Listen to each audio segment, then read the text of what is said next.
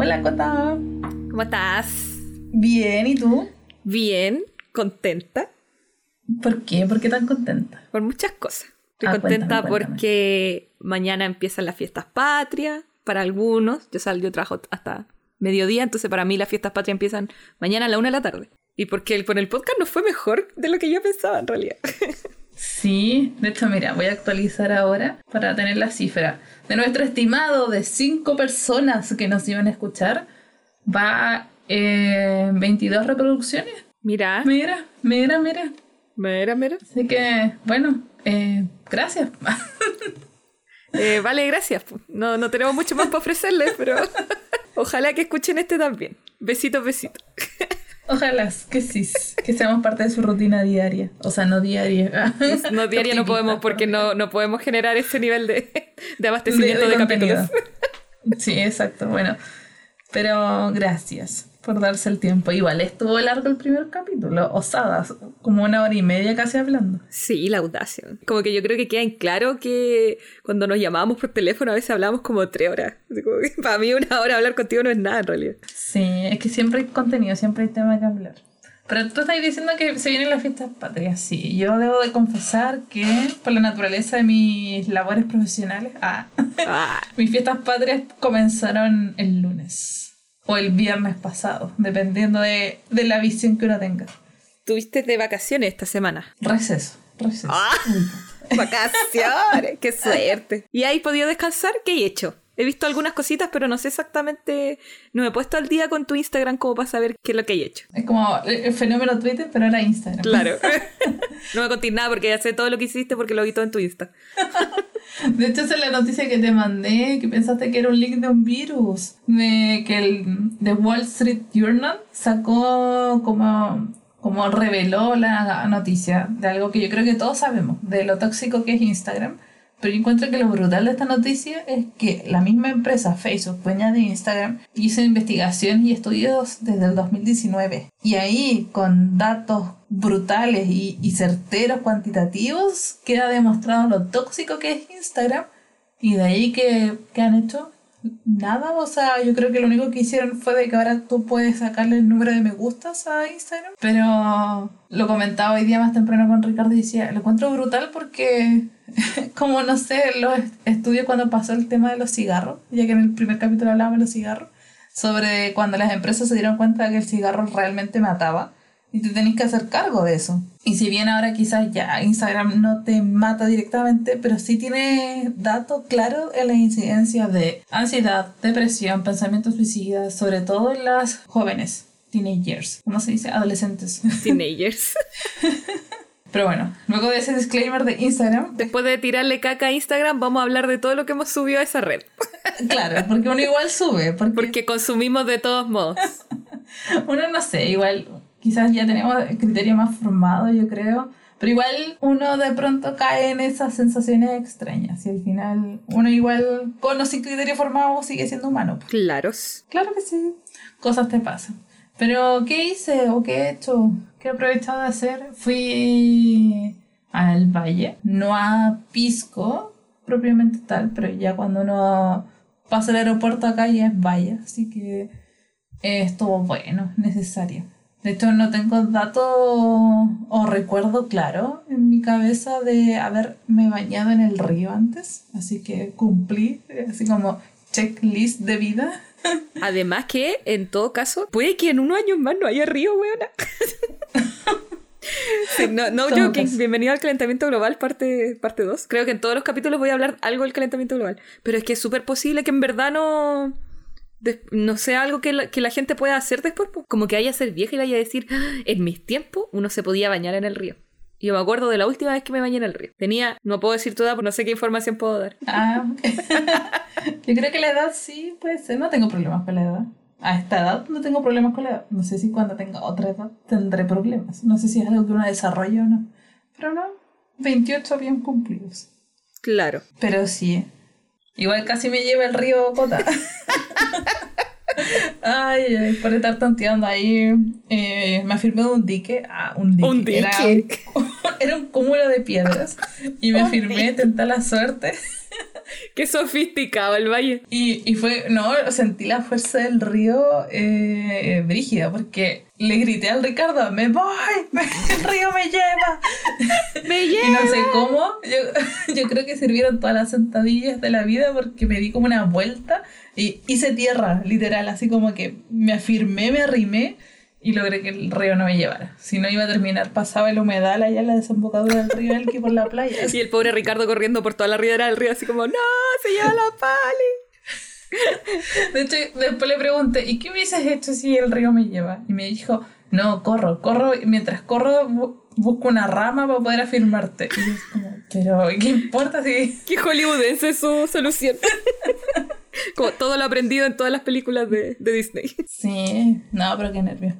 Pero bueno, esa fue la experiencia con el río y estuvo acá en el valle. También sacamos astrofotografía, Ay, qué bacán. experimentando ahí. Así que bacán, 10 de 10 el valle, buen lugar. Ah, recomendado. Recomendado. Siempre. Vengan al valle, cabrón. Sí. Vengan al valle. Sí, pero sin gente. Como que esa fue la estrategia. Lograr ir en una fecha en la que estábamos solos. Sí, porque después se llena como una playa. pues. Sí. A mí ya me cuesta vivir en verano y vivir en verano con gente siento que es como un nivel experto que no he alcanzado. Porque sí, no me cuesta mucho vivir en verano. Eh, la vida en verano. La vida en verano es compleja. Sí, soy una inviernista declarada, así que nada que hacer. Sí, yo también. Pero en realidad como que mis razones se resumen básicamente a que yo en el verano sufro muchos dolores de cabeza. El sol me descompensa y me da... La mayoría de mis dolores de cabeza son por meterme al auto caliente, porque está como a 50 grados en el estacionamiento, o salir de un lugar que está con aire acondicionado y ¡paf! el sol con sus 35 grados santiaguinos que además son como secos, como que te sofoca porque no hay aire. Sí. Maldita ciudad. Eso hace como que básicamente odie el verano. Como que tal vez no odiaría tanto el verano si el verano lo viviera como en la playa o en un lugar que sea como más agradable respirar en verano. Pero igual como con el calentamiento global, ah, de nuevo, eh, como que del calentamiento global todo el rato, perdón. Eh, siento que todo ese como clima agradable que hay en la costa en verano se va a morir igual porque de repente el calor es tanto que es insoportable estar en la playa. Solo para veranistas, va a ser como filtrado, así como solo veranistas pueden ir a la playa en el verano porque si no, al que no le gusta no lo va a pasar bien. No, de verdad. Y además que yo tengo, no sé, tengo una predisposición a ensolarme demasiado rápido. Entonces tengo que, siento que con la edad ah, me he puesto como más responsable cuando, no sé, ahora fui a la piscina ya, bloqueador, llevaba el agua. Máximo tiempo, no sé, 40, una hora. Pero cuando era chica era como la diversión total en la piscina, que tres horas y después lo máximo era despellejarse y sacarse las tiritas de piel. Pues. Pero ahora no, encima que si el año pasado subí el cerro, bueno, que, lo, ma- que me manda a subir a las 11 de la mañana con todo el sol, pero me insolé nivel vómito, vomitaba de la insolación. Y de hecho me ponía compresas de agua fría el Ricardo con la Caro y yo estaba así como, no, y me iba, me desvanecía. La Caro me decían que me hablaban y yo no estaba. Así que no, el sol no. ¿Sabes qué, Paula? Yo creo que esa insolación que tuviste, creo que ya te lo había dicho. Y si no te lo había dicho, te lo digo ahora. Es el karma que te castiga por haberme hecho insolarme hace como 10 años, cuando te fui a ver como por primera vez casi a La Serena. Me hiciste caminar desde el hospital de Coquimbo al fuerte. En un día que hacía mucho calor y yo me moría a la vuelta. Yo llegué a tirarme Sí, así y- afiebrada a la cama. Oye, pero ¿y por qué yo no me insolé? Yo creo que fue mi poca resistencia de capitalina nomás. Débil, santiaguina débil. Puede ser, no sé, pero sí caminamos mucho. Más encima que lo máximo fue de que me dijiste, oye, ¿y a dónde queda el fuerte? Y yo, no, sí, cerquita. Ay, Tres horas después. caminamos literal dos horas. Sí, la vida. No, viste, si vivir en verano es difícil. Sí, Pero, pero igual creo que un poquito. De lo bueno, un poco quizá. Si a algún, a alguien le gusta el verano, es que no sé, lo encuentro satánico. Me, me desespera. Y siento que... Veranistas que nos están escuchando los estamos funando en este preciso instante. Además que siento que el verano como que igual genera rabia, genera ira, como que siento que de por sí la gente está más propensa a, no sé si a la violencia, no sé si era, no sé si habrá un estudio documentado de esta teoría, pero según yo, el verano, alta temperatura, no sé, la deshidratación, siento que genera en las personas en estar en- con más ira en su vida. Pero yo quiero saber por qué será, por qué será eso. Mm, ¿Por qué? Porque el invierno es como el de la depresión y el verano el de la catarsis. ¿Acaso? Ah, puede ser. O quizás como el invierno es como la hibernación, estáis tranqui, en el verano tenéis que salir a atacar para comer. O sea, Ay, la muy antropológica de... Estudios antropológicos de Paula. Claro, pero chamoyando antropología acá, po. Ninguna de las dos tiene la competencia. Va, va a escuchar a una y decir que están hablando. Qué horrendas, Claro. horrendas son. Ay, qué terrible. Perdonen, perdonen bueno. esta falta de respeto que acabamos de hacer hacia esa profesión. Pero son teorías. Sí, solo estamos, teorías especul- no comprobadas. estamos especulando, estamos, nos gusta especular, especulamos constantemente. Sí. Divagamos. Sujetas a estudio. Sí, oye, yo quiero aprovechar este momento del podcast para mandarle un saludo a Benjamín Pérez, que estuvo de cumpleaños y nadie del grupo de amigos lo saludó. No nos Somos acordamos de saludar a nuestro amigo, somos los peores, y nos sentimos tan mal que hicimos... Bueno, ah, vamos a hacer una excepción, yo creo que la Dani lo saludó, porque no creo que la Dani no se haya acordado. Y además, si es que lo llegó a si es que no lo saludó, la Dani está en Europa, entonces como que se le perdona. Como que a nosotros no es perdonable lo que hicimos de Claro. que ninguna de la persona del grupo se acordara de saludarlo. Nos onda, No, Benjamín tuvo cumpleaños el sábado y nos acordamos el lunes. Así como, ¡ay, el Benja estaba de cumpleaños! Y yo, y yo no me acordé, en realidad. Y a mí, la Vale, que trabaja conmigo, en la pega dijo, ¡hoy no saludé al Benja! Y yo dije, ¡Ah! no saludé al Benja, tuvo cumpleaños el sábado. Y caché que ustedes tampoco lo habían saludado.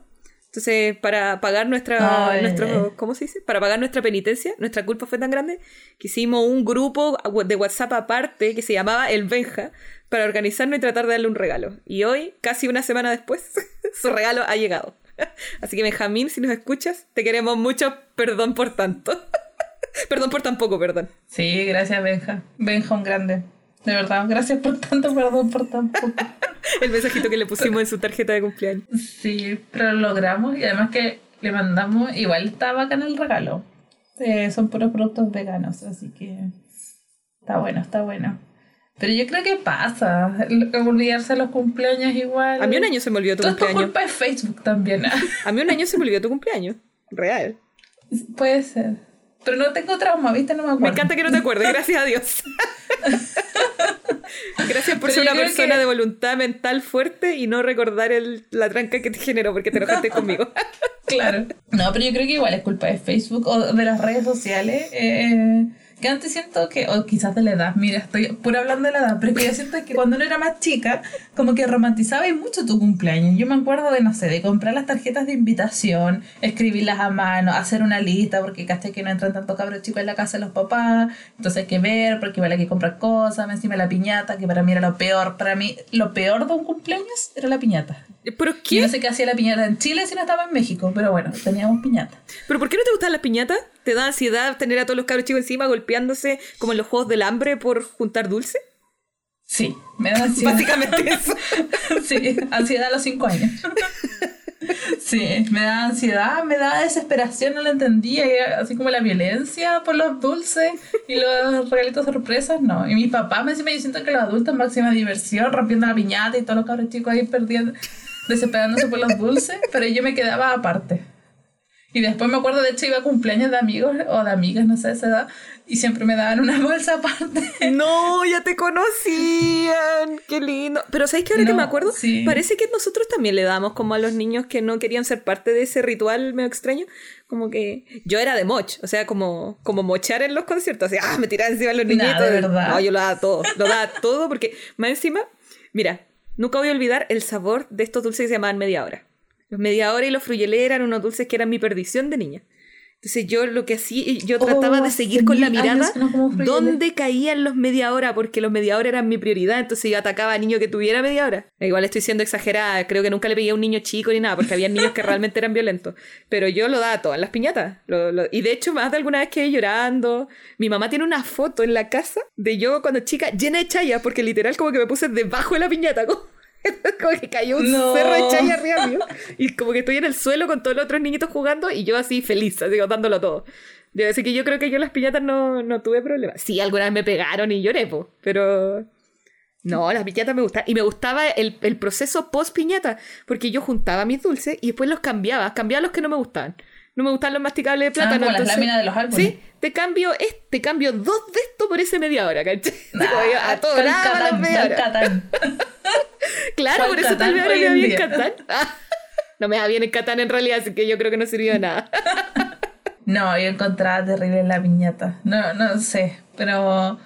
¿Y había alguna parte del cumpleaños que te gustaba o en general no, no te llamaba tanto la atención el cumpleaños? ¿Te gustaba más el preparativo, así como lo de la tarjetita? Sí, como eso. Igual me da un poco de ansiedad eso como de tener que hacer lista por lo que te decía, porque no podía invitar a todo el mundo. O, o, yo creo que lo terrible era en verdad cuando ya era el día y quién llegaba primero o si llegaba Mm. alguien. como que eso lo encontraba igual intenso. Y me gustaba porque como yo estoy de cumpleaños en otoño e invierno, me acuerdo que me hacían chocolate caliente mi mamá. Y, y eso lo encontraba muy, muy bacán. Pero siento que de verdad que cuando uno era más chica, como que el cumpleaños era quizás por lo mismo, pues como más de niños, así como más atención, como más romantizado el cumpleaños. pues. Claro. Hoy en día es como que. No, y aparte que de hecho, no sé, pues uno tenía una libreta y anotaba y el día de cumpleaños que estaba, no sé, la persona que te gustaba, tus mejores amigos, como que le dais dedicación al cumpleaños. Y hoy en día todo lo hace así como, no sé, las redes sociales y Facebook está cruzado con Google Calendar, te aparecen ahí los cumpleaños. Entonces, quizás por culpa de Facebook nos, nos olvidamos del cumpleaños del Benja. Yo Además realmente... tiene su cumpleaños escondido. Benja, Benja. publica tu cumpleaños. Benja, perdónanos nuevamente. O en su menos mal. defecto publica tu cumpleaños culpa. para que no vuelva a suceder. Por favor. si quieres, saca el año. Si tienes problema con la edad, saca el año. Pero deja la fecha. Pero yo creo que eso. Porque hoy en día, o sea, al principio en Facebook era como cool. La moda era como escribir en el muro, ¿cierto? Ahora, como que yo he cachado que la generación ahora es como hacer la historia. Como de momentos destacados en una historia. Y ya escribir hasta en el muro y ya se perdió. pues. De hecho, que te escriben en el muro los tíos, las tías lejanas. Ellos te escriben. Te voy a ser súper sincera, yo creo que no uso Facebook directamente, así como usar la herramienta de Facebook hace muchos años. No sé qué está de moda, no sé qué no está de moda, no sé qué hace la gente de Facebook en este momento. Yo, para lo único que lo uso es cuando transmitimos el programa de radio, la cuestión sale por Facebook. Entonces, el programa de radio cuando va a salir, hoy, hoy día a las 8 de la noche hay programa, yo tengo que entrar a Facebook, porque es mi responsabilidad, ir y compartirlo en mi muro. Como le pongo compartir con amigos, fin.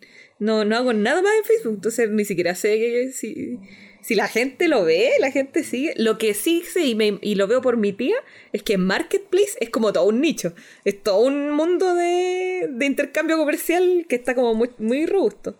Pero así como a nivel de interacción social, no, no tengo idea. Yo me fui de Facebook hace caleta tiempo. Yo creo que es un lugar desconocido para mí ahora. Yo entro por mi trabajo, porque administro ahí una fan, un par de fanpage y entro y las tengo linkeadas con mi cuenta. Y veo de repente ahí como el feed y son memes. Entre, siento que ahora Facebook en verdad es como Tumblr, en todo caso. Entonces como que ves un poco de noticias, recuerdos, sus buenos memes por ahí y, y fue.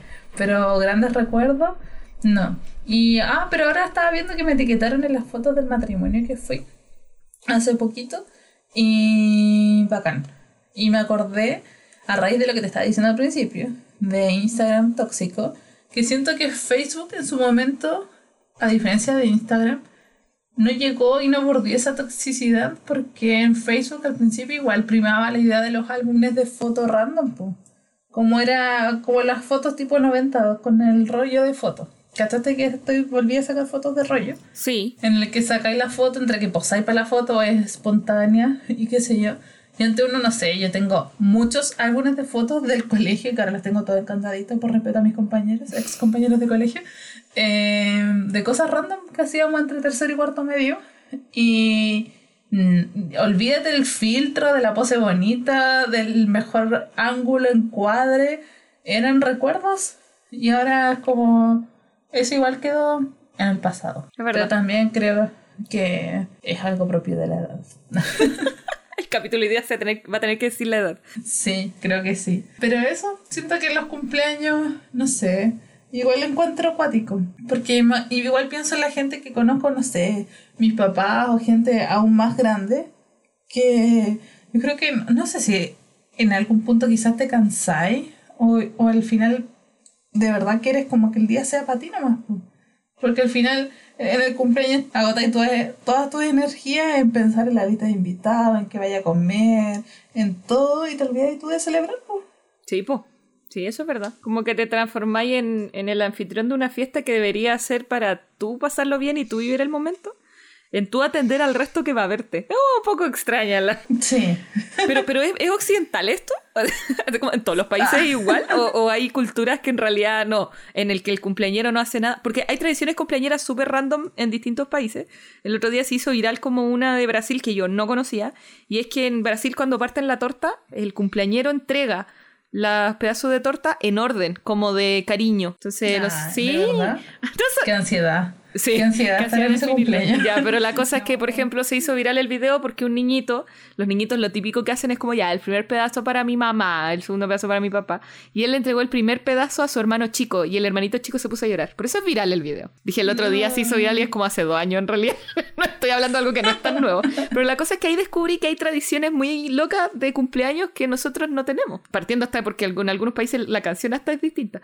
Pero... Ah, sí. Es, ese hecho, sí. concepto de como de ser anfitrión de tu cumpleaños y no que te celebren a ti y no que te atiendan a ti en tu cumpleaños. Esa es la palabra. Atender Claro. tú en vez de que te atiendan es occidental o en todas las culturas es lo mismo. Yo creo que igual es distinto. Además que igual es el concepto de qué año estás cumpliendo. Porque ponte tú, yo tengo ahora 28. Es decir, el próximo cumplo 29, no me digas. Pero al final... ¿Por qué te costó no esa estoy- suma tan fácil?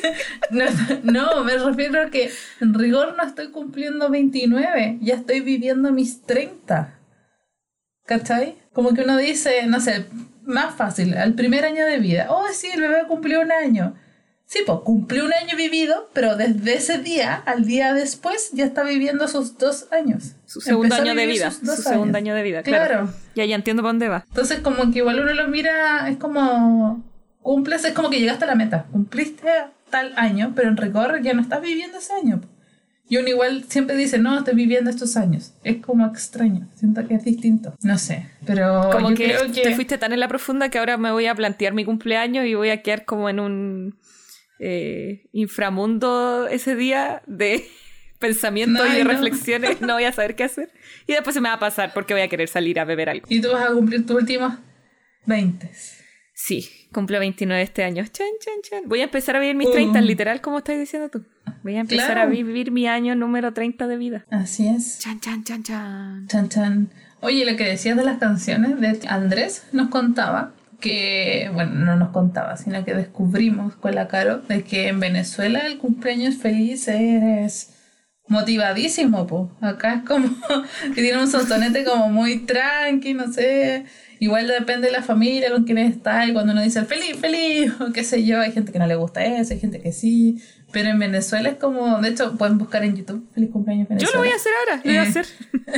lo estaba haciendo. Y es mucha felicidad y siento que al final es eso. Creo que la rutina de cumplir un año más, la celebración, despa- desgastarse en ese sentido, te quita al final el sentido real que cumpliste un nuevo año más de vida. ¿Mm? Y quizás como uno está como tan metido en las redes sociales, en el trabajo, en el colegio, donde sea, como que te olvidáis un poco de vivir, po. como que estáis cumpliendo, así como checkpoint. Estoy exageradamente reflexiva el día de hoy, Paula.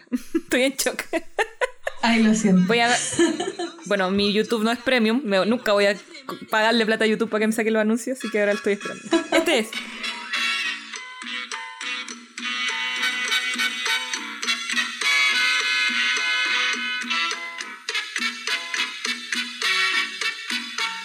O sea, este es el primer video que encontré de YouTube en realidad. Ah, ya. Igual hay que confirmar después. Ay, qué noche tan preciosa, esta noche de tu día, todo su alegría. Es como una, una música como típica de ellos, versión cumpleañera. Hay que pedirle a Andrés que confirme. Por favor, Andrés, si estás Sí. escuchando esto, es así. Y si no, que nos mande él un audio de él cantando cumpleaños feliz. Y así lo, lo comprobamos. Claro, por favor. ¿De veras que tú conoces a Andrés? Que lo saludos Sí, a yo Andrés. conozco a Andrés. saludos a Andrés. Ay, aquí hay una familia cantando cumpleaños en Venezuela. A ver, a ver.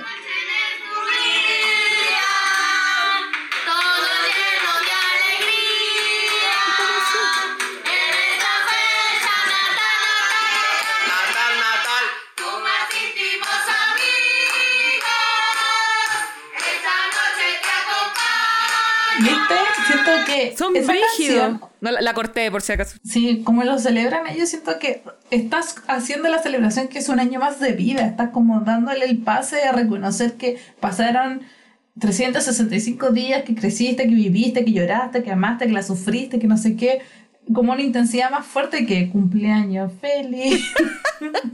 Es que, ya, yo creo que el cumpleaños es- en Chile está súper infantilizado. Como que la gente, que el, el canto quedó como parte de lo que se le canta a los niños. Encu- Encuentro que el eh, la canción de cumpleaños feliz para, para un niño chico aplica súper bien, pero se Sí, sigue bueno. usando la misma canción para los adultos y para los señores, ¿cachai? Sí, Es que en realidad no en tiene sentido caso- cambiarla. Pero me refiero a que No. como que siento que el tinte del cumpleaños es eh, más infantil. Sí, y, y a todo esto es la misma versión en, inglés, pues traducida, como que tampoco tenemos un cumpleaños que sea como quizás real de nuestro país. Quizás ese es el problema. Volvamos a hacer el reino de Chile, por favor, como dijo una... que vuelva la monarquía para que tengamos nuestra propia canción de cumpleaños. Claro, falta que alguien componga, ya Cota, ponte a componer un cumpleaños feliz con raíces autóctonas de nuestro país, por favor. Ya, yo voy a hacer una canción de cumpleaños con base en, en nuestras raíces. Y que celebre la vida y que diga que no estás cumpliendo esos años, sino que estás viviendo el otro año que se viene después. ¡Ah! Voy a morir. No, qué difícil. Pero sí, siento que igual es entretenido cumplir años. Y, y entretenido ver también quién sigue acompañándote cada año. Ya, muy en la profunda, qué terrible. Va a volver a la esas cosas de nostalgia. la edad. no, no, el capítulo pasado fue la nostalgia. Yo creo Sí. que en otros, en otros más.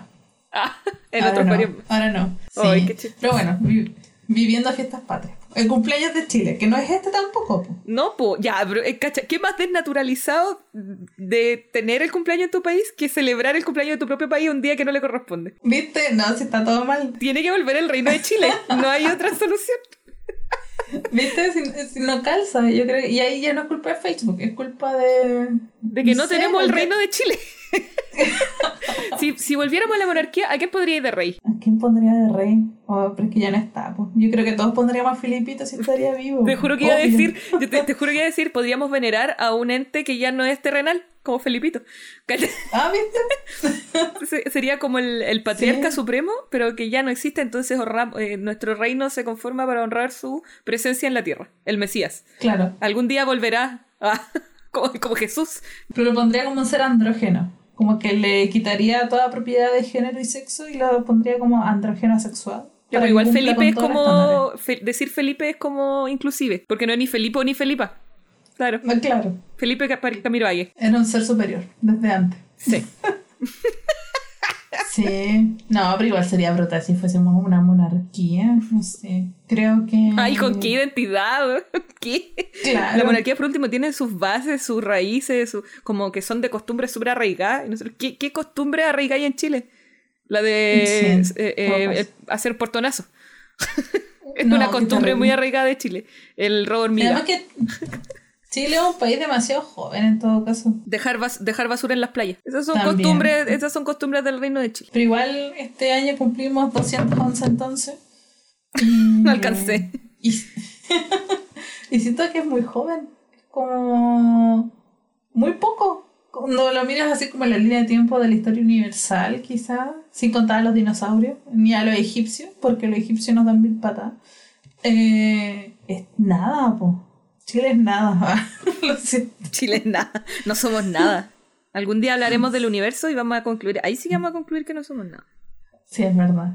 Pero de momento entonces feliz cumpleaños a Chile en el día que no está de cumpleaños.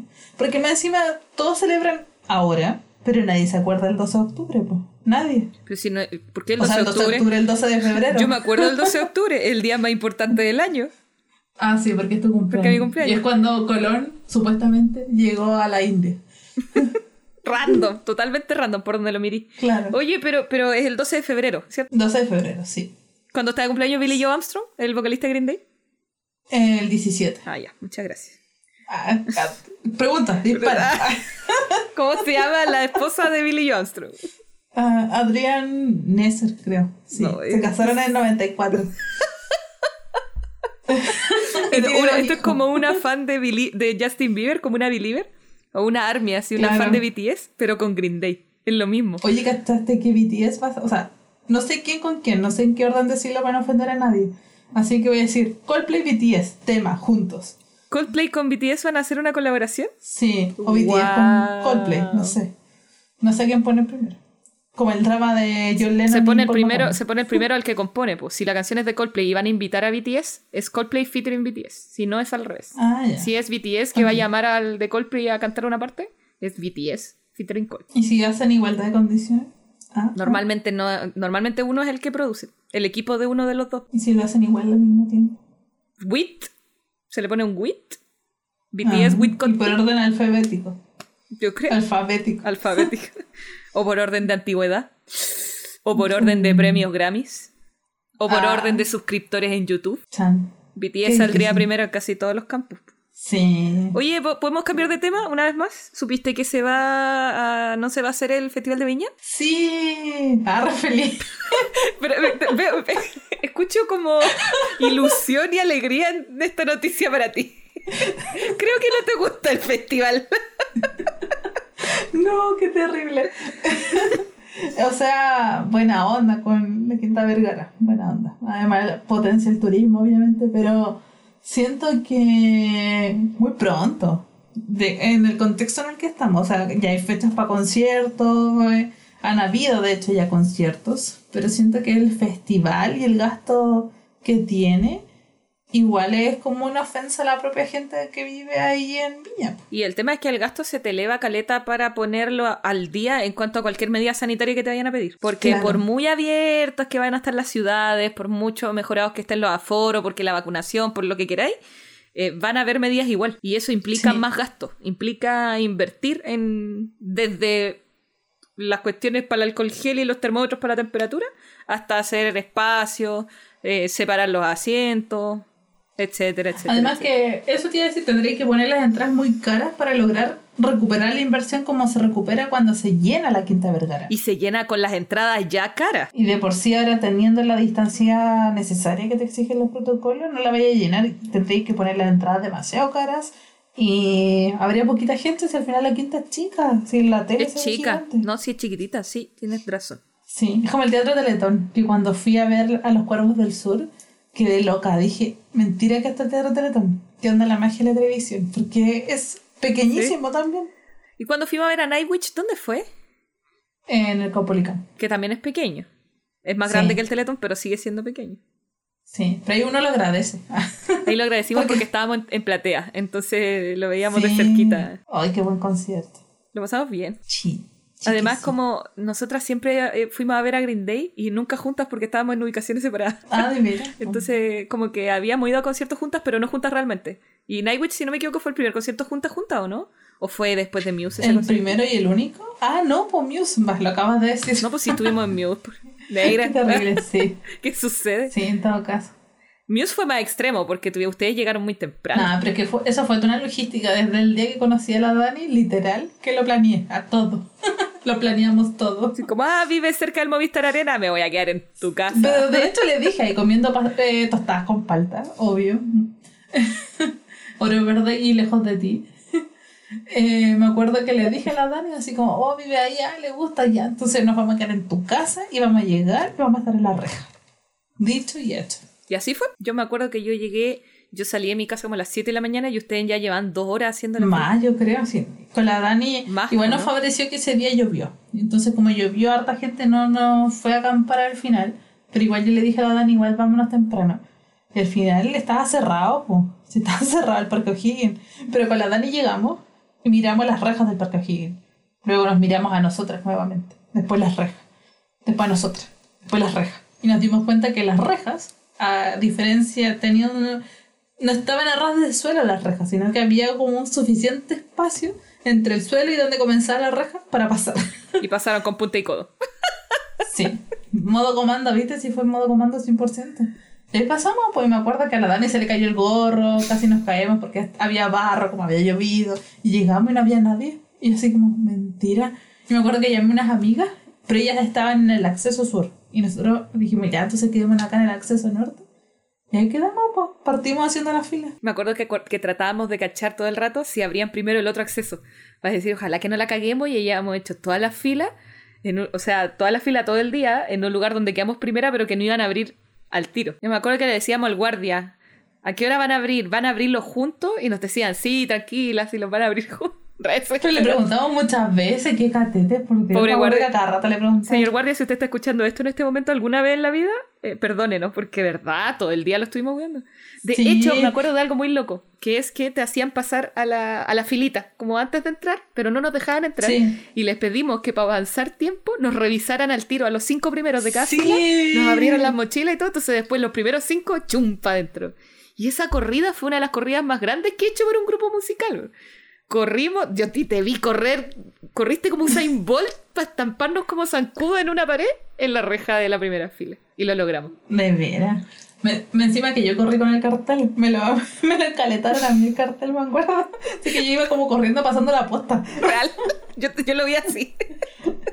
Y igual fue como alta dificultad porque me acuerdo que habían escaleras. Hubo que abrir una puerta gigante Sí. y luego correr. Y habíamos dicho ya hacia el lado izquierdo y estaba la pasarela. Entonces me acuerdo que cuando llegamos ahí a la cancha no se veía si había gente al lado izquierdo y fue como un acto de fe nomás. Sí. Seguir corriendo. Sí, porque llegamos como en diagonal. Entonces, Sí. si nos equivocábamos, ya era. Ya nos teníamos que quedar Sí. detrás de la primera fila hasta donde llegáramos nomás. Y real que no había nadie. Y, oh, y esa, esa corrida fue muy adrenalínica. Yo me acuerdo que saltaba como del escalón 5 por la escalera para abajo. Yo decía, si me tuerzo el pie aquí, callé. Fui y de nuevo me voy a quedar atrás. Como que habían muchos motivos por los cuales quedarse atrás y que nada de lo que hubiera hecho en todo el día hubiera valido la pena. Pero sirvió. Sí, pero todo sirvió. De hecho, esa reja, la reja en Argentina con Green Day después en Chile, las encuentro para mí memorables.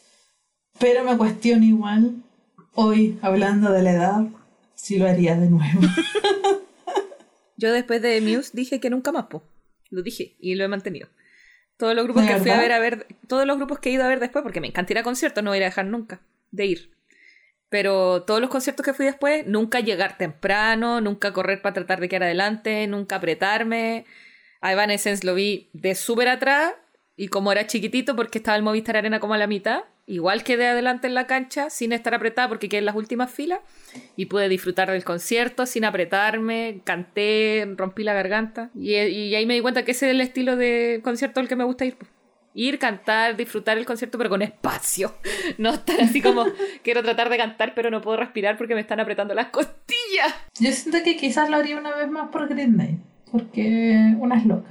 Pero, Porque en el- pero con los otros conciertos, tranqui nomás. De hecho, comodidad, eh, evitar el sol y tranqui. Pero con Green Day creo que me da... A menos para que sea pronto, sí, pues porque esta cuestión de la pandemia y todo, quizás en qué edad va a ser. Pero si es pronto, yo creo que sí, lo haría de nuevo. Yo, de hecho, la última Y- vez que fui a ver a Green Day ya lo vi atrás. Nos juntamos después. Sí. Pero yo la pasé bacán en cancha acá. En Argentina, no, la sufrí. De hecho, el otro día estábamos hablando con Elian, que le mandé el podcast, así que en una de esas nos va a escuchar este Hola. Ed, si estás escuchándonos, saludos. Te recordamos con mucho cariño del fan club de Green Day. Sí, de hecho me acuerdo que nosotros estábamos en la reja con la Camila, Eal, eh, la Fran, recién tatuados más encima, ¡ay qué terrible! y resulta de que empiezan a ponerle estacas, porque yo te lo había contado, pero me sigue impactando esta cuestión, porque a la reja, antes de que salieran los teloneros, antes de todo, que ese estaban día. clavando estacas hacia el suelo, le clavaban cuestiones. Y nosotros, no, qué terrible. Y... Ya te veía y en una avalancha humana así para adelante morir. Ni moríamos, pues estábamos en la reja, fuimos. No, no nos alcanzamos a levantar, nos pisan al tiro. Yo creo que las, las primeras cinco corridas mueren. Si era imposible. No, al final en ese concierto me, me sacaron. Me dio una crisis de pánico. Ah, ¿no pudiste terminar? No, pues me acordaba de eso. Además que... No, pues yo estaba mal. Acuérdate, yo el concierto argentino fui en pleno tratamiento y estaba con pastillas. De hecho, yo creo que es lo más brutal que he hecho porque yo tomé clonazepam en la reja durmiendo afuera en Buenos Aires y le dije a los chiquillos, por favor, si la fila se mueve, despiértenme, no me abandonen. y me acuerdo que fue muy intenso, pero la pasé muy bien. Pero después me di la crisis de pánico porque sacamos a mucha gente desmayada, golpeada, gente ensangrentada, así de verdad era una batalla campal. Y en esa, tantas veces de sacar gente, sacamos a un peso pesado y pasó arriba mío. Y pasé, no sé, unos segundos sin poder respirar. Y ahí me dio crisis de pánico.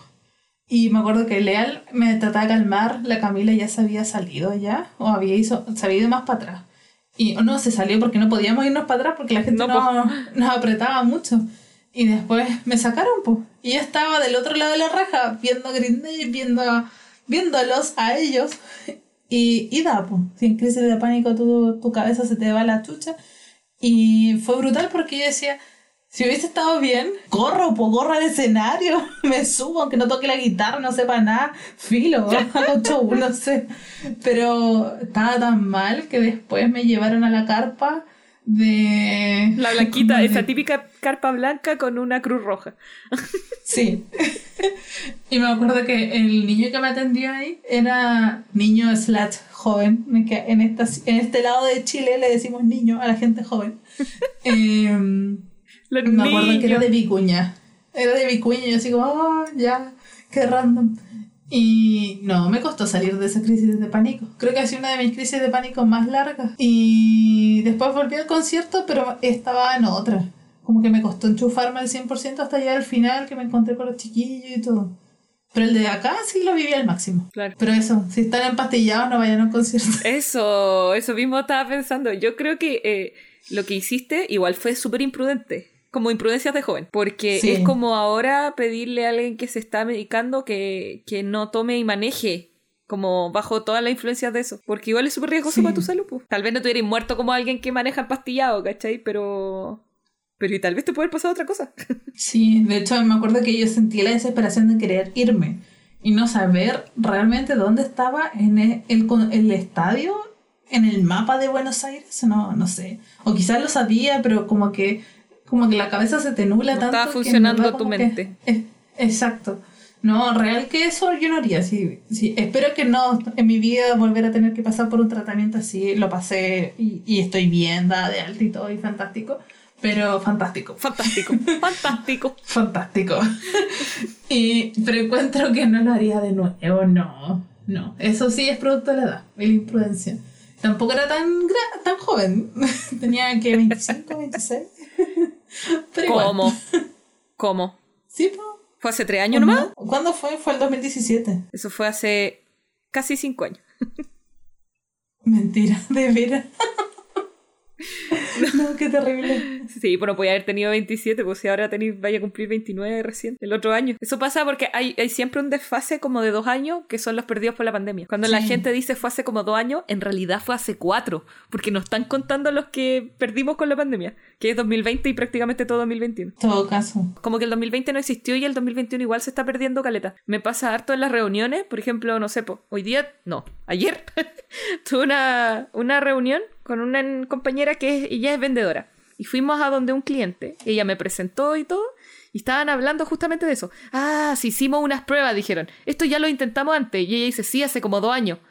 Y dije así como, hace como dos años, así como antes de la pandemia. Y como que ahí cacharon, no, fue hace como dos años antes de la pandemia. Y realmente eran como cuatro años atrás. Es porque dos años atrás de lo que recordáis que trabajaste en normal. Es increíble que de ahí para adelante lo habían No. considerado. Claro, sacaron la cuenta y la cuestión fue como a principio de 2018, ¿cachai? Eso fue hace dos años antes del principio de 2020. Como que de ahí adelante perdieron toda la noción de... Del tiempo. Sí. Qué brutal. Increíble que uno inevitablemente no cuenta el 2020 como un año en retrospectiva. Es que en verdad para nosotros fue raro ya desde el 2019. Y como que se rompió el status quo totalmente. Sí, pues, es verdad. Sí, pero sí, yo creo que hay muchas cosas que como que está bien haberlas hecho más joven y hay otras que quizá, en, re- en verdad no siento que me hubiese faltado hacer más cosas cuando más joven, pero sí siento que hay cosas que no haría ahora y también creo que las haría como en- en- de otra forma, factor comodidad, creo yo. Factor comodidad en el sentido de, no sé, uno puede darse eh, como el premio a sí mismo de estar trabajando, entonces quizás no te vaya a quedar en un lugar que no es cómodo, detalles así como muy mínimos que creo que puede ser la comodidad, la edad, eh, que uno se pone con más mañas, qué sé yo, o también menos temerario, yo creo que eso es lo otro. Cuando tú, no sé, yo antes hacía muchos piercing, le hacía piercing a la gente, le hacía piercing a la Nico, ah, que si es que no me escucha. le Nicole, si nos estás escuchando, te mandamos un saludo y esperamos que no hayas tenido ninguna infección grave con todos los piercing que te hizo la pali alguna vez. Yo me acuerdo, no sé si a ella, a alguien, que una vez me dijiste, oye, acompáñame. Yo andaba por allá, me decía, acompáñame, le voy a ir a hacer un piercing a alguien. Y no me acuerdo a Ah, quién. ¿Sería, Sí. ¿Sería la Nico? No, creo que no, creo que era un amigo. Y sí, parece que fue como en la plaza también. Como cero higiene. En una banca al lado de donde pasan los autos. No, esas cosas yo ya no haría. Entre que, no sé, uno aprende más cosas. eh, bueno, en rigor uno las sabía, creo que uno las omitía nomás, en todo caso. Como que eran irrelevantes. Sí, como que da lo mismo perder la lengua. A lo más se te va a infectar. claro, se te van a inflamar, no sé. Voy a perder el gusto. No, pero eso no lo haría. Pero me acuerdo que... No, no me quiero acordar. Te estás poniendo nostálgica. No, no, siento que es como... Anti-nostálgica. Eh, al revés, que siento que es como, de verdad, el- hasta dónde te lleve a ser temerario, po? como por la edad. De hecho, en algo muy básico siento yo que me pasaba cuando andaba en bici y yo me tiraba por las escaleras. Y hoy en día no me podría tirar por las escaleras, Nica, me daría mucho miedo. Qué chistoso. Además me da mucha risa que hay dicho por la edad como 20 veces todo el podcast. es la edad, así se tiene que llevar el capítulo. Es la edad, es la edad. Pero imagínate que para nosotros le decimos es la edad y estamos como casi en la tercera década, pero hay gente que, no sé, como que está recién comenzando y ya se sienten viejos, pues yo he escuchado eso en gente más joven y que andan cansados, igual puede ser pro- producto de la pubertad, pero es como... Puede ser. ¡Ah! ¡Vive! No sé, siento que las generaciones más chicas están entrando como en una tragedia por la que todos pasamos, pero que está como potenciada por todo lo que ha pasado. Y lo veo en el Nico. Nicolás, si estás escuchando esto, te mando un saludo, hermano menor. El Nico, que yo le digo hermano menor, en realidad es mi primo, y que este año cumplió 18 años. Yo me acuerdo del Nico chico, así como de 12, 13, 14 años, diciendo que quería tener 18 con toda su fuerza. Onda, el Nico, lo único que quería era ser adulto. Quería ser adulto porque no tenía plata para comprarse su juego, quería ser adulto porque quería que le dieran permiso para hacer cosas, quería ser adulto porque quería trabajar y tener responsabilidades. Y yo y eso decía, y yo decía, Nicolás, te- te- te- estás equivocado. Lo vas vas a llegar y no va a ser así. Y el Nico llega a su mayoría de edad en un momento súper complejo del mundo, ¿cachai? Claro. Cuando se le vienen encima lo que, que viene ya salir del colegio, viene estar en una pandemia con clases online que son una basura. No digo, no digo que las clases sean una basura, es que la modalidad es súper compleja para los cabros, para aprender y para estar pegados. Eh, Es como desgastante en ese sentido. Y con todo eso, el Nico me acuerdo que el día de su cumpleaños cumplió los 18, lo fuimos a saludar y dice, ya no quiero. En ese mismo momento se, se arrepintió el mismo día que cumplió 18 de haber cumplido 18. Debe estar pasando como muchos niños por esa tragedia de eh, viene la adultez. Viene esta Sí. etapa de donde ya eres mayor de edad y tienes las responsabilidades de uno, pero también tienes los deberes de un estudiante todavía. No es como de adulto adulto todavía. Es como el adulto joven que es súper co- que va a ser súper tormentoso para la generación de ahora. Yo creo que Sí. a todos nos pasó en algún momento que nos arrepentimos de, de querer ser grandes, ¿caché? Pero siento que para esta generación, por, por el contexto en el que le ha tocado eh, pasar a ser grande, eh, como que lo van a ver con más arrepentimiento. con mucho más arrepentimiento. Sí, es que yo creo que al final es lo que te decía recién. Siento que es como vivir tu edad. Eh, no sé, yo lo veo la ropa para niños y adolescentes que los visten de adultos prácticamente. De, no sé, las niñas y niños están vestidos de adolescentes y, y así continúa. Y siento que, que es trágico porque tú no vives tu edad. Y es como esa caricatura de que después vaya a tener, no sé, 60 años te vaya a estar vistiendo de 15. O sea, yo digo, cada quien haga lo que quiera, pero lo que voy es como vivir tu edad, pues vivir tu proceso. Y siento que vuelve a lo mismo, así que, que te decía recién, es como la noticia que te mandaba y que pensaba que era un virus, lo tóxico de las redes sociales y como de verdad impactan en la gente. O a mí de verdad me, me dio rabia la noticia porque es como la empresa sabe hace tres años que es tóxica y que tiene índices macabros cuanto a lo que te decía, suicidio, depresión, pensamientos intrusivos muy malos y no se ha hecho cargo. Entonces Claro. yo siento que... Me acuerdo cuando yo vi esta serie, eh, 13 razones, no sé si la caché. La cacho, pero no la he visto. Ya, yo la vi por el rubro en el que trabajo. Como que quería eh, acercarme un poco. Porque uno dice, sí, yo soy joven y quizás empatizo con los adolescentes. Pero yo creo que uno nunca empatiza al 100%. En el sentido de cómo ellos viven su adolescencia con redes sociales. Porque yo lo encontré. Yo cuando terminé la serie, mi conclusión fue esa. La raja haber vivido mi época escolar sin tantas redes sociales. Mm. Porque no sé cómo sería vivirla así. Y con todo el estrés y todo lo que te sucede y todo lo que al final como que el algoritmo te daña tanto en el sentido de que es como esta es la vida que tú deberías aspirar. Entonces yo siento que eso igual le pasa a los chiquillos y chiquillas más jóvenes, que es como que estáis tan mediado por redes que no vives tu edad o te estresáis más o se te hace más difícil o hay también más síntomas de enfermedades mentales que al final es como hablar de la emoción, hablar de esas cosas. Yo siento que igual nuestra generación tuvo acceso a internet, sí. Quizás si, si hablásemos con una persona de 40 años, quizás nada. Pero yo siento que hoy es muy difícil. Y cuando uno habla con alguien de esta edad, así como, no sé, en octavo básico, que es cuando la pubertad te, te duele, y uno dice, no, pero trata de hacer esto, es como, después de yo haber visto esa serie, que siendo una serie obviamente quizás amplifican cosas, pero como hablábamos la otra vez, hay realidades que superan la ficción, cuesta mucho empatizar en verdad lo que está sintiendo esa persona, lo que siente en su pellejo con todo ese estrés por fuera. O sea, no sé, yo me acuerdo a veces cuando sentía como una mínima ansiedad, no sé si subía una foto en Fotolog, qué sé yo. Pero, pero es muy distinto a lo que es hoy, pues. No sé, yo siento que eso me preocupa. Es que ha cambiado la relación que se tiene con el Internet y con lo que nos da acceso. Creo que esa es la clave. O, sea, o- o por ahí pienso que va. Cuando nosotros estábamos en el colegio llevaba harto tiempo, pero me refiero que el Internet conectado de redes sociales, nosotros estábamos, vivimos pocos años con Facebook, menos de cinco, yo creo, Mm. en, en el colegio en general. Eh, y entonces todo fue eh, la diversión de Facebook, la diversión de tener las redes donde estabas conectado y conectabas con lo que hacías. Le compartías lo que hacías a la gente. Pero hasta ahí, po. o sea, no se transformó en lo que es, o por lo menos en ese tiempo todavía, no llegaba a ser lo que es ahora, que ahora todo lo que tú planteas en las redes sociales es súper juzgado y además está súper expuesto.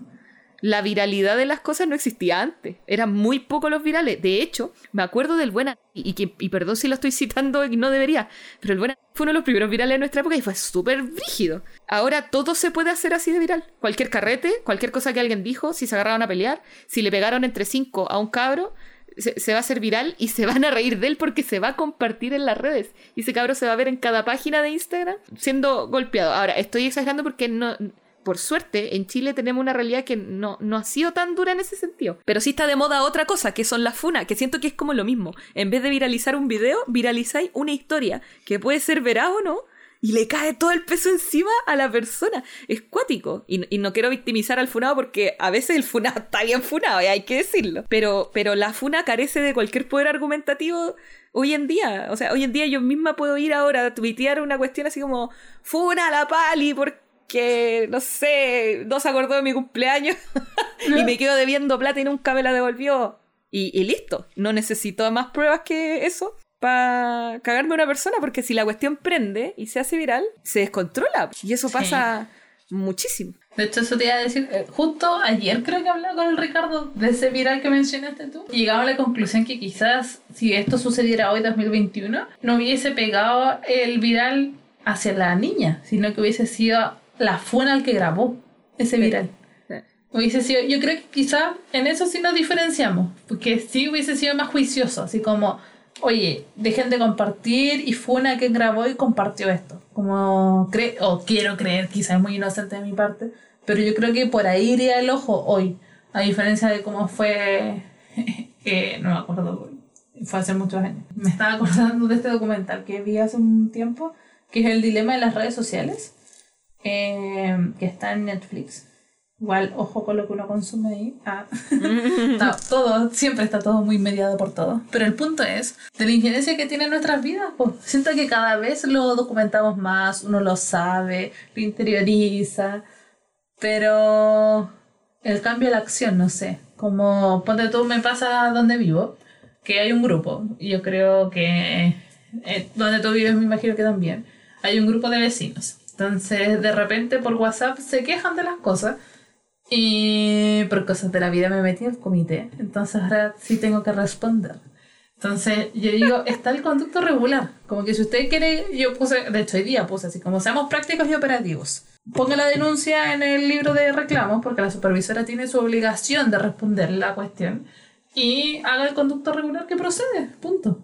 Y, o sea, yo entiendo que al final el grupo de WhatsApp es una catarsis, pero hay gente que se queja, se queja, se queja ahí, y después se vuelve a quejar de lo mismo y es como, ya, pero ¿y usted fue al lugar que le correspondía? Claro. Entonces, no sé si es como la catarsis, la, la plaza pública, pero en rigor tampoco te ocupáis de lo que teníais que hacer pues, para ver un cambio. No, porque la comodidad está en quejarse, no en solucionar realmente el problema. Claro, O sea, creo. eh, solucionar el problema o intentar solucionarlo para la gente implica hacer más que solo quejarse.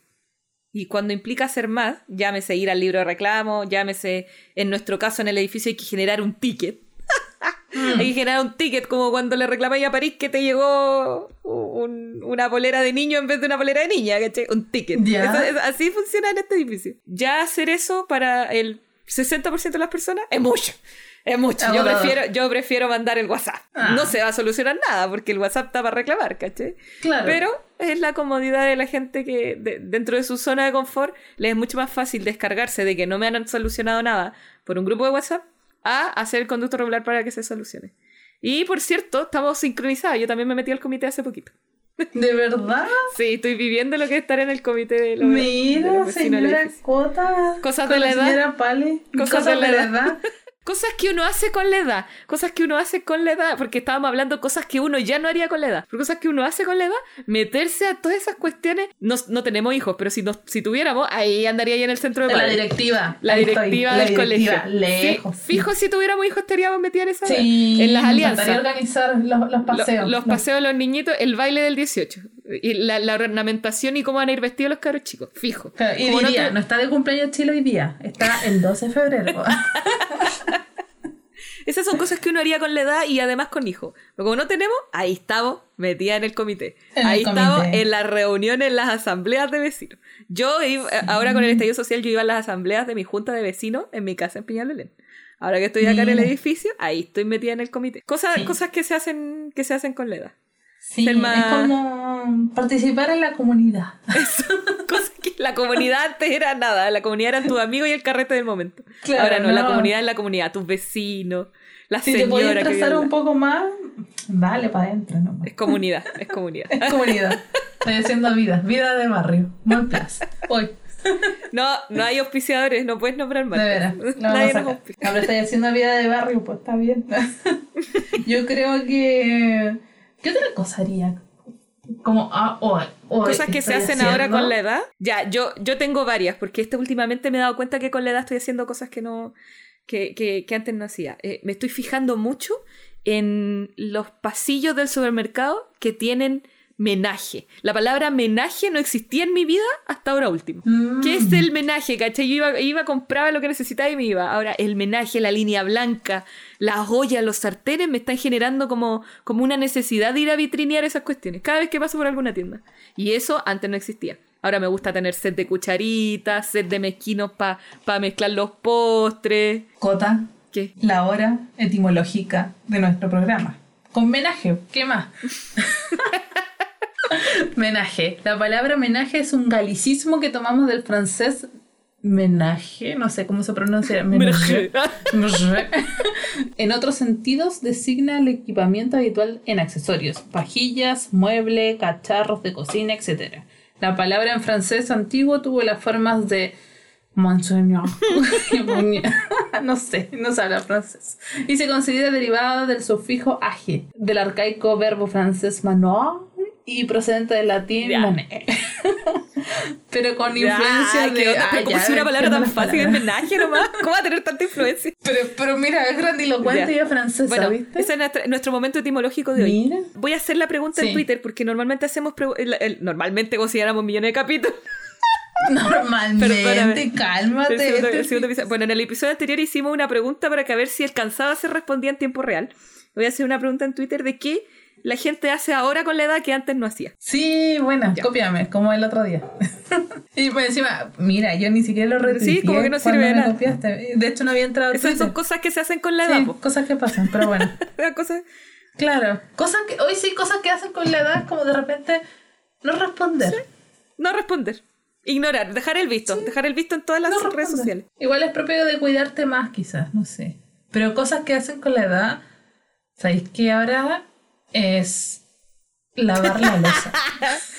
El otro día yo decía, lavar la, La- losa, la vida Sí, es lavar la pero losa. lavar y la losa por parte de rutina propia. Yo me acuerdo que yo antes lavaba la losa si es que había que ayudar a mi mamá. En realidad no lo hacía siempre porque yo fui muy mal criada en la casa.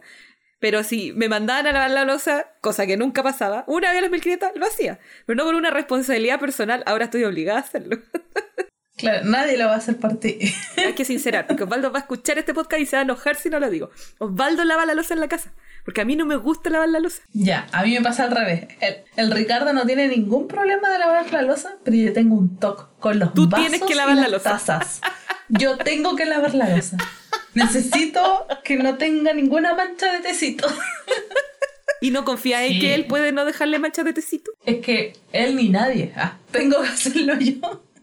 No, pero es como. Eso lo encuentro brutal. Al principio era más relajado con eso, pero creo que ahora último es como, wow, necesario. Siento que eso es muy de la edad. Si de verdad como tú decís, antes ni ahí con lavar la losa, o si me tocaba, como, "Ay, ya, sí, bueno, ya. Pero ahora es como con dedicación. Y no sé, barrer, todas esas cosas que sí, uno, yo ayudaba en la casa, entre que ayudaba y me mandaban.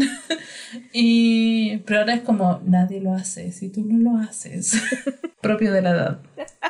Y yo creo que lo otro, que ahora que te vi tomar tecito, pensé en el té, pero al tiro después me fui al copete. en que te crece el. eh, el presupuesto para tomar mejor alcohol. Sí, calidad por sobre cantidad. Toda la Sí. razón. De hecho, justamente hoy día estábamos acordando de eso en el almuerzo en el trabajo y eh, Valentina y Nicole, chiquillas, si me están escuchando, gracias, un saludo para ustedes. Espero que estén escuchando el podcast. Se estaban acordando de una vez que en un carrete en la universidad fui yo a comprar a la botillería y no había vodka como accesible. No, no quedaba vodka PL, porque eso era lo que uno tomaba, pues niña, vodka PL, vodka Eristoff, que era como lo más top, y el Absolut no existía en ese tiempo. O sea, existía, pero no al alcance de la gente universitaria. No al bolsillo. No, no, no, no aguantaba el bolsillo. Y eh, me acuerdo que la- el caballero de la botillería va a buscar así como lo que le quedaba y le quedaba un vodka que se llama, escucha bien, se llama vodka oso polar. Ya. Vodka oso polar, esa era la marca. Tú lo, tú lo puedes googlear y el vodka oso polar existe. Hay una foto en Google de imágenes de la botella. Es real vodka oso polar. Yo nunca más en la vida lo vi. Y lo único que me acuerdo es que ese vodka tú lo mirabas y hacía trasluz, levantabas la botella y tenía sedimento flotando en el vodka. Era Como los manquehuitos. Asqueroso, asqueroso. Y obviamente y- esa cuestión era como 3.500. Mira, el precio, 3.500 con la bebida, el pack. Mira. Pero caché la calidad que uno estaba tomando. O sea, yo creo que tomo eso ahora y yo no valgo nada por dos días. Gastritis. Chao, fuiste. Me van a tener que eh, poner suero. Sí, totalmente. Y no es que el paladar Sí. se me haya puesto fino. Es que ahora que uno tiene Todo tu más. sistema. Todo mi sistema se puso más fino. Sí, pues niña, uno antes tomaba cerveza escudo, ahora toma cerveza austral calafate. Uno antes tomaba vodka oso polar, ahora toma vo- vodka Stolichnaya, vodka absolut. Sí, es verdad. De hecho, el otro día yo sentí que llegué a ese nivel porque probé, creo que lo dije el capítulo anterior, no estoy segura, pero el whisky de canela. Whisky Y de siento canela. que vi la luz. Ah. Ronald, Ron, saludos Kate, pareja de Kate, me di a probar whisky de canela. Y dije, ya, es canela, así que yo quiero porque me encanta la canela. Y lo encontré muy, muy rico. Me impactó. Así que... ¿Y lo tienen hecho, ahí en la casa de la Cate con el ron? Sí. Y ahora compramos con Ricardo. Voy a ir. Ah, ten- voy a ir a visitarles. Creo que iré a visitarles. Oh, lo encontré muy bacán. Y yo creo que no sé cuándo uno hubiese gastado un whisky Jack Daniels, aunque no nos pise, lo vamos a decir igual. Gasta ahí. No sé, Dijimos como 23 mil, marca- mil marcas de alcohol recién. Todo caso, pero es que alcohol. No importa. Pero 23 lucas, pues, o sea, con 23 lucas te armaste el carrete, en verdad, en otro momento de tu existencia. Sí. Pero hoy en día sí, uno no escatima tanto en eso. Ya, y, Pero igual es porque tú decís, porque si no te enfermáis. y lo otro es que eso, porque uno las prioridades, cuando, cuando no tenéis plata, tus prioridades van a juntar dinero para cosas en específico.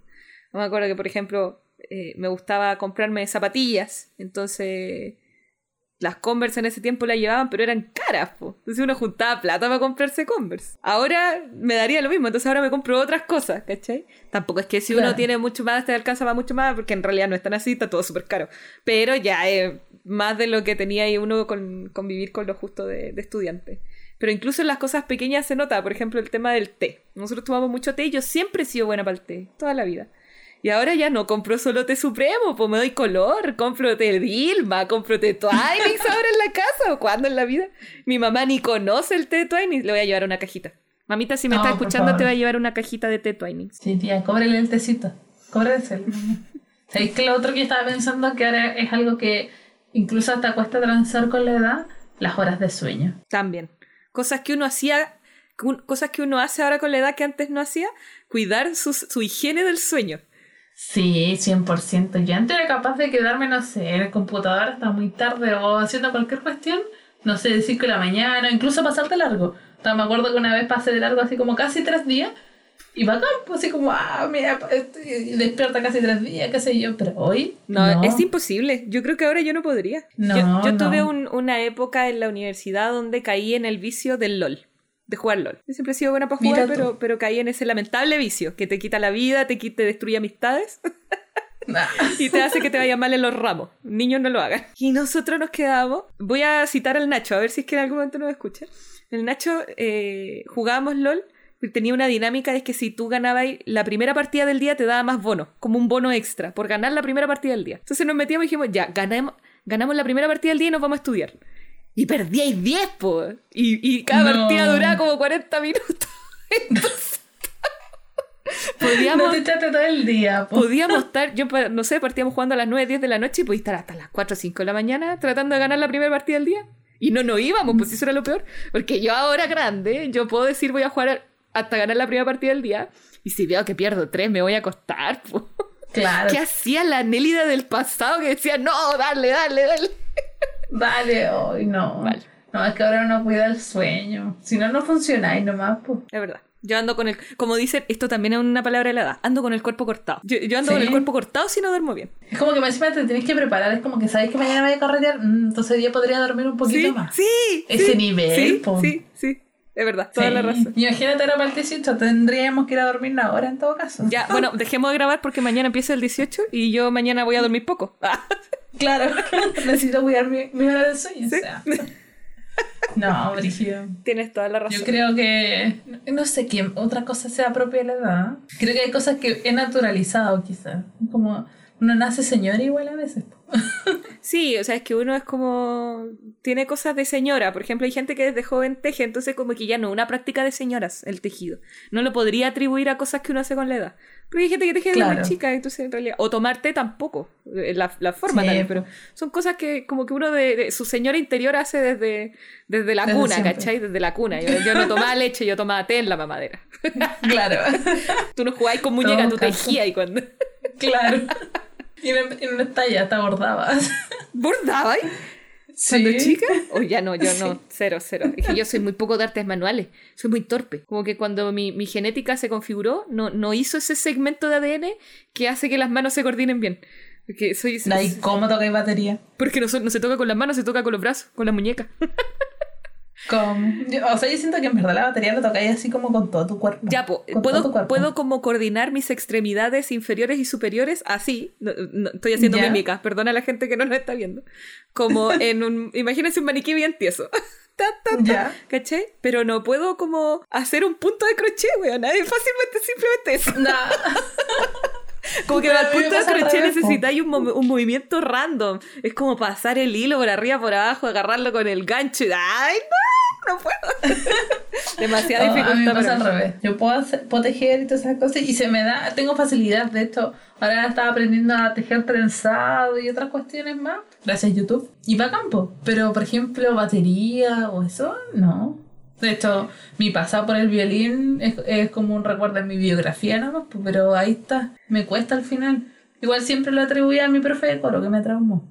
Ese trauma sí. Yo creo que te- yo creo que podrías volver a tocar violín. Tú ya superaste parte de ese trauma porque volviste a cantar. Ah, sí, puede ser. Entonces yo creo que con el violín, si tomaras clases con un profe que te apoye y que sea distinta a la filosofía, también podrías superar. Sí, yo creo que sí. Pero ¿Será acaso sí. que yo tenía algún trauma con el tejido y por eso no se tejí? Ah, Echándole ser. la culpa a los traumas en vez de la incapacidad de cuerpo de uno. Acéptalo, Nelida, solamente, solamente no tienes habilidad. Solo eres ñurda. Solo eres ñurda. la tristeza de. Ay, ay, ay. Productos de limpieza. Y aquí voy a hablar de los productos de limpieza porque cosas de señora. Eh, con la edad me encantan ahora los productos de la limpieza. Me encanta el olor de los poes, que cosas que antes me generaban tal vez disgusto, como que mi mamá dejaba pasada. Lo- por ejemplo, hay desodorantes ambientales que me encantan y antes los desodorantes ambientales yo los odiaba, pero los encontraba tan concentrados que me bateaban. ¿Y no te dan jaqueca? Sí, po. Ahora eh, es que hay un, encontré uno que no me da jaqueca, que no es tan concentrado y lo amo. Creo que se llama algodón. Pero se llama, eh, eh, parece que se llama algodón. Y lo amo y lo echo por toda la casa. Lo compré para el baño, pero ¿De lo echo en toda la casa. sí. Cosas que hago con la edad porque antes no lo hacía realmente. Me cargaba los desodorantes ambientales. Pues lo encontraba muy sintético, entonces no, no me En gustaba. todo caso. Hablando de cosas de limpieza, yo siento que ahora con la edad lavo la, ah, volviendo a la losa, pero con guantes. ¡Ah! ¿De verdad? Con guantes, sí, hay que cuidar las manos, niña. Ya, eso no, ya, ¿De ya, no, no, no, ese, ese momento de con la edad no, no me ha pasado. Sí, no, de verdad es que mira, las pesas me dejan callos, la tela me rompe la piel. Entonces, el agua con el detergente se me desintegra las manos. Entonces, sí, guantes, 100%. Es que sabéis qué cota? Guantes. Yo pienso en las manitos de la mamá Juana, que dudo mucho que escuche esto, pero la mamá Juana tuvo que hacerse todo un tratamiento de cuidado de manos, porque ella, por lavar la losa, por exponer tanto las manos al agua y al detergente, tenía heridas, cortes en las manos. Como llagas. Y, claro, y, y muy, muy dolorosas y muy, y muy pronunciadas. Y al final se hizo todo un tratamiento con una dermatóloga y ya han sanado sus manos. Pero el guante, pues, igual ella es porfía, no le gusta porque siente que se le caen las cosas. Y nosotros le decimos que hay distintas tallas de guante. Pero guante, te cuida la mano. Ah, como comercial. Dij- Dijiste como un eslogan promedio de una marca. Mira, es súper cierto porque eh, yo puedo confirmar en el caso de mi nini, mi nini hermosa, que tampoco creo que escuché esto, eh, mi nini tiene como borradas las huellas dactilares. Tiene problemas para marcar el dedito cuando va a pasar por FONASA un bono. No le marca Oh. porque las tiene como erosionadas de tanto refregar en su vida. Claro. Y, y ella tiene el mismo historial laboral de la mamá Juana, básicamente. Si son Claro. era el trabajo de esa época, entonces toda la vida. Entonces lo encuentro brígido, que claro, son cosas a las que uno se tiene que anteponer. Y qué bueno que esté usando guantes, encuentro que es bastante sano, eh, así como el skincare, como el, el- el cuidado de la cara, el, el handcare, el, el- el cuidado de las manitos. Lo voy a poner más en práctica porque yo soy mala incluso para usar guantes en el laboratorio. Y eso también me genera Ah, un no. problema porque me cae solvente en las manos y obviamente es lo peor que, que puedo estar haciendo. Espero que con la edad se me pase y sea como tú y empiece a usar más guantes. Lo, Sí. lo voy a intentar. Por favor, cuida tus manitos. A mí me cuesta aplicar el skincare. Me, me cuesta. Creo que es algo que por la edad mi hermana me ha dicho, así como, cómprate cremas, ponte crema, las arrugas y qué sé yo. Pero me cuesta. Ahora sí ya hago más el hábito de echarme bloqueador y crema, pero el tema de las mascarillas y eso me... La encuentro entretenida, sí. Estas mascarillas tipo coreanas las encuentro entretenidas. Como que uno se siente como la piel cabito todo el rato. pero, pero me cuesta hacer el hábito. Siento que eso todavía no desbloquea ese checkpoint de la edad. Pero pronto. Yo voy a decir que con la edad, así como tú con la edad te pusiste a lavar la losa con guantes, yo con la edad me metí full en el skincare. Veo videos, veo reels, tengo mi rutina. El otro día probé por primera vez mi rutina de skincare con el Osvaldo. Estábamos los dos ahí echándonos el serum, el contorno de, ¿De ojo. verdad? Estábamos felices. Yo, sí, yo ya me metí en la religión del skincare y no me quiero salir porque es como por fin puedo tener un día muy ocupado de trabajo, de muchas cosas que hacer, pero me doy mi tiempo para mí por primera vez obligatoriamente, porque no, no voy a dejar pasar un día, ¿cachai? No es tan largo. Entonces me hago mi, mi rutina de, de carita y, y realmente he bajado el acné, tengo la cara menos manchada igual, ¿cachai? La tengo la embarrada todavía, porque estoy recién, pero es que antes la tenía insoportable, pues. Ahí te das cuenta de que uno, en mi caso, que tengo la cara con mancha, se me mancha fácil, se me hace harto acné, yo tenía como la obligación de hacer de, de cuidarme mi cara, pues. Así que ahora estoy feliz. Estoy feliz con mi skincare, siento mi piel suavecita. De hecho, me hice skincare antes de grabar el capítulo. ¿De verdad? Sí, terminé mi skincare y me conecté. Ya, yo lo Mira, un pacto en este capítulo. Tú cuida tus manos, yo cuidaré la carita. Ya, la carita, la carita. La carita. Ya, me Sí, parece, pacto hecho. favor. Oye, como es nuestra, nuestra costumbre, eh, nos llegó respuesta de nuevo del tweet de Sí, la pregunta. éjale. Recordemos que yo pregunté, ¿y ustedes qué cosas hacen con la edad que antes en su juventud no hacían? Y aparte de los lógicos, trabajar, mira, Gato, se llama Gato Lucid Dreaming, un tuitero que, no, no, no he tenido gran interacción con él, de hecho me sigue y yo no lo sigo. Voy a seguir de vuelta porque ahora me siento mal. Claro, pone trabajar y dice, ahora leo más y tomar vitamina C. Y quiero hacer énfasis en eso, porque está muy de moda la neurobionta, los multivitamínicos. Yo, como buena soa que soy ahora, con la edad empecé a tomar Bion 3. Y me ha hecho excelente. Ya estoy feliz con mi multivitamínico Buena. Bion 3. Que también tiene vitamina C, así que básicamente es lo mismo. Yo quiero dar un dato ahí con la con el complejo B. Conozco a una persona que se puso a tomar vitamina el complejo B y la cara le brotó porque su sistema tenía mucha vitamina B. Mm. Entonces el exceso le brotó en la cara. Así que es como el eslogan de, eh, de los baldos quizás, no se automedique. con, la- con las vitaminas también hay que tener ojo ahí, porque de pronto, de hecho hasta una vez la Nico también me ha dicho de que si tu sistema tiene, como que no tenéis que echarte más. Pues. Claro. Sí, creo que la vitamina C es bacán porque es antiinflamatoria. 100%. Igual, siento que siendo muy utópica, ojalá uno pudiese tomar siempre su juguito de naranja todas las mañanas. Pero a lo que voy es que ojalá siempre encontrarla en el... En la naturalidad y no en los compuestos. Claro. Sí, aunque se supone que son vitaminas, no te deberían dañar el hígado, pero tratando de ser como más naturales. Pero sí, es verdad.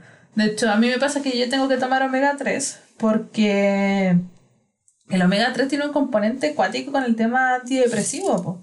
Como que la falta de omega 3 de repente no es depresión, es falta de omega 3. Qué brígido. Es brígido. Y, y- o pueden ser ambas. Desastre. Pero bueno, Desastre. el tema.